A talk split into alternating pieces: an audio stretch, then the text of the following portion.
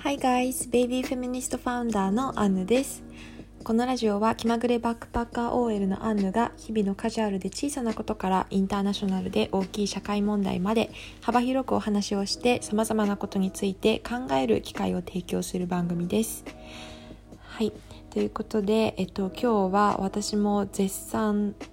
それ中なんですけれども、えっと女性の PMS と生理痛についてを少しお話しできればと思います。私も今日ちょっと深く調べていて初めて聞いた単語があって PMS っていうのは、まあ、前から知っていて月経前症候群っていうのは、まあ、生理の1週間前くらいになるともう何て言うんだろう決まって不快な症状が出てくるんですね。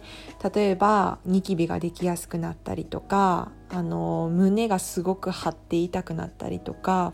あとすごく体がむくみやすくなったりとか頭痛がしたりとか肩こりがしたりとかあとは睡眠障害になったり集中力が低下したりっていうのがもう女性なら誰しも経験したことあると思うんですけど生理の1週間前くらいから続いてで生理がいざ来たってなったら割と収まってきてでも生理の血が出る時のお腹の部分の痛さがあってみたいな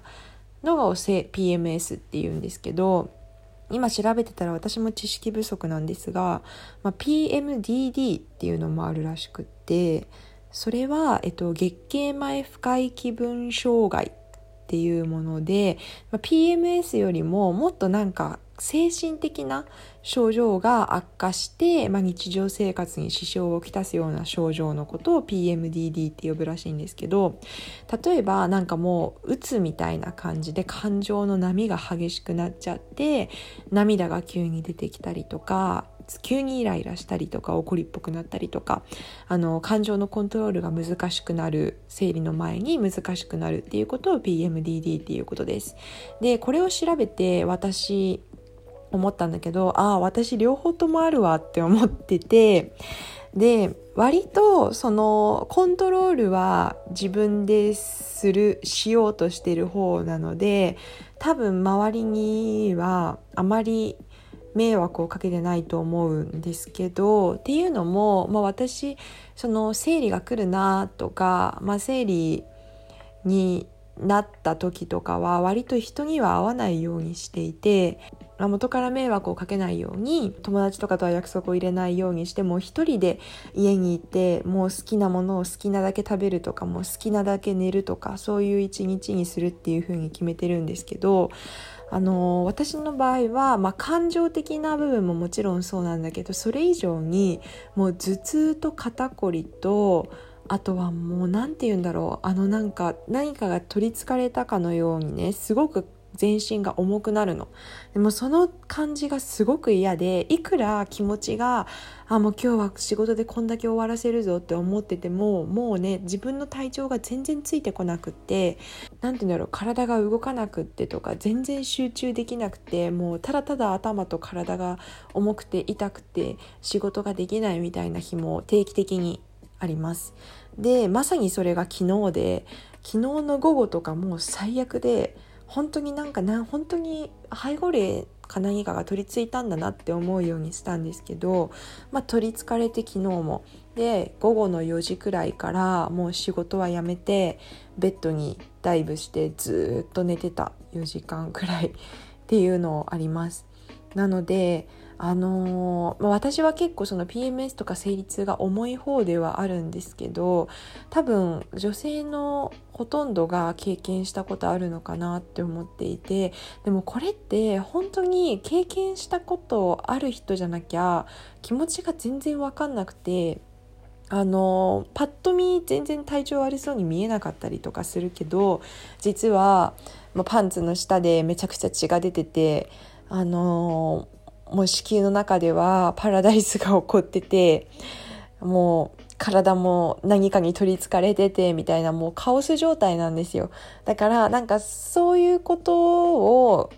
男女問わず知っておくべきなのになんか普通の例えばインフルエンザですとか言って会社を休めるのになんで生理痛ですってあんまりこう大っぴらに言って会社を休むことが恥ずかしいことなんのかなって私は疑問に思っていてなのでなんか男性も、あ、生理痛なんだ、いいよいいよ、もう言わなくていいから、みたいな感じでなる必要ないし、女性も、あえて生理痛って言わないで、体調不良って言って休む必要がないと思っていて、なんか、その人間が生まれる上で、生理っていうこの体の変化は、一つの、なんか、な人間に関わらず動物でもそういった症状はあるわけでなのになんで人間だけ生理がすごく汚らわしいものだと考えられていて恥ずかしいものだと考えられていて隠さなければいけないのかっていうことがちょっと疑問であるですよね。なんか急にこんな話になっちゃったけどでもだから、だからこそ多分 PMS とか PMDD だっけ？っていったような、あの、症状の理解もないゆえに自分女性にとって自分自身がどんどんどんどん社会で生活生活しづらい社会になっていくっていうのはなんかもう負の連鎖だなって思っているのであの今日ね私の症状も含めてこういうふうにラジオで配信しようって思って今お話をしてるんですけどなんでなんだろうね。もちろんあの歴史はあったりするしそれについてはまたお話をしたいと思うんですけど例えば、まあ、私がインドに行った時なんかあのショッピングモールの入り口にムンバイのね割と先進的な街のねショッピングモールの入り口に、まあ、生理中の女性の人は不潔なので入んないでくださいみたいな看板が置いてあったりとかいまだにしてそれだって言ったのが昨年の3月だから。だから、まあ、宗教絡みでのこともあれば、まあ、日本だと産業革命みたいなのがあった時期にえっとまあ、生理中だと女性は働き者にならない使い物にならないからもう閉じ込めておけとかもう使い物にならんから家にいろみたいな感じで、まあ、割とその生理中の女性はあの身分が下になるみたいなこう割とこう見下されるみたいな時代もあったみたいででまあそこからあの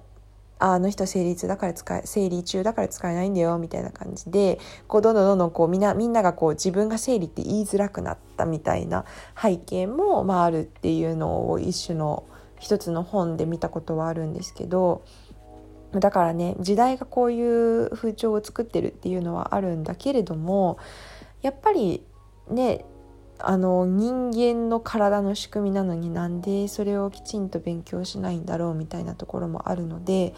ちょっとあの今回は PMS と PMDD についてこんな症状なんだよっていうのをお伝えしたんですけど、ま、次回はねもっとその生理が何でこういうふうに隠さなければいけないものになっているのかについてもちょっとお話できたらなと思うのとあとあの私のボーイフレンドもこの活動を知っていて、えっと、いろいろ協力したいっていうふうに言ってくれてるので、まあ、男性目線の意見っていうのもどんどん取り入れていこうと思ってます。なのでボーイフレンドにも出演をしてもらおうと思っているのであの男性のリスナーさんも増えたらいいなと思ってます。はい、ではまとまりませんが本日もアヌでした。